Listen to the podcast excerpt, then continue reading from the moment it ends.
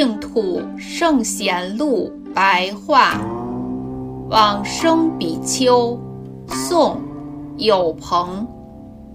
有朋，字穆安，浙江金华人，天生记忆力强，参拜于车溪泽清法师，日夜殷勤地叩问请教，后来完全地体悟泽清法师所传的道法。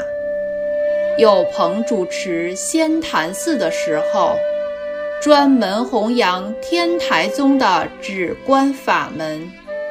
当时，天一寺的持法师正好托钵到境内，于是入寺听讲，很震惊地说：“这是我从来未听闻的讲经。”于是恭敬地问讯礼拜，然后才离去。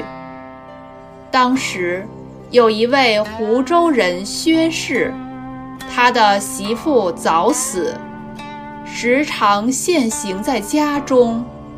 家人于是为媳妇斋请供养千僧，为他诵《金刚般若经》，并请有朋演说经典的要旨。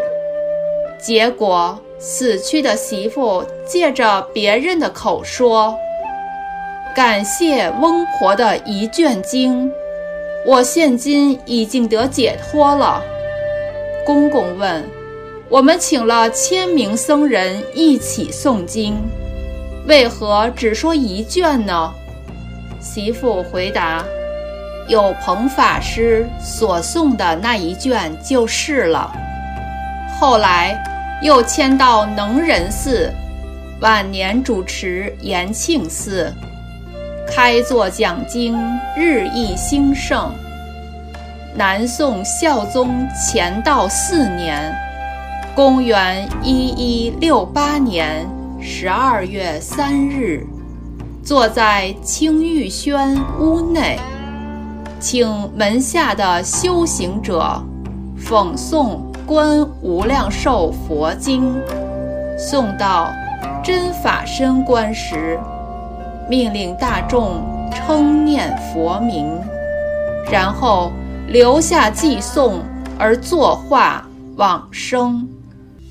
出自《佛祖统记》。Bye.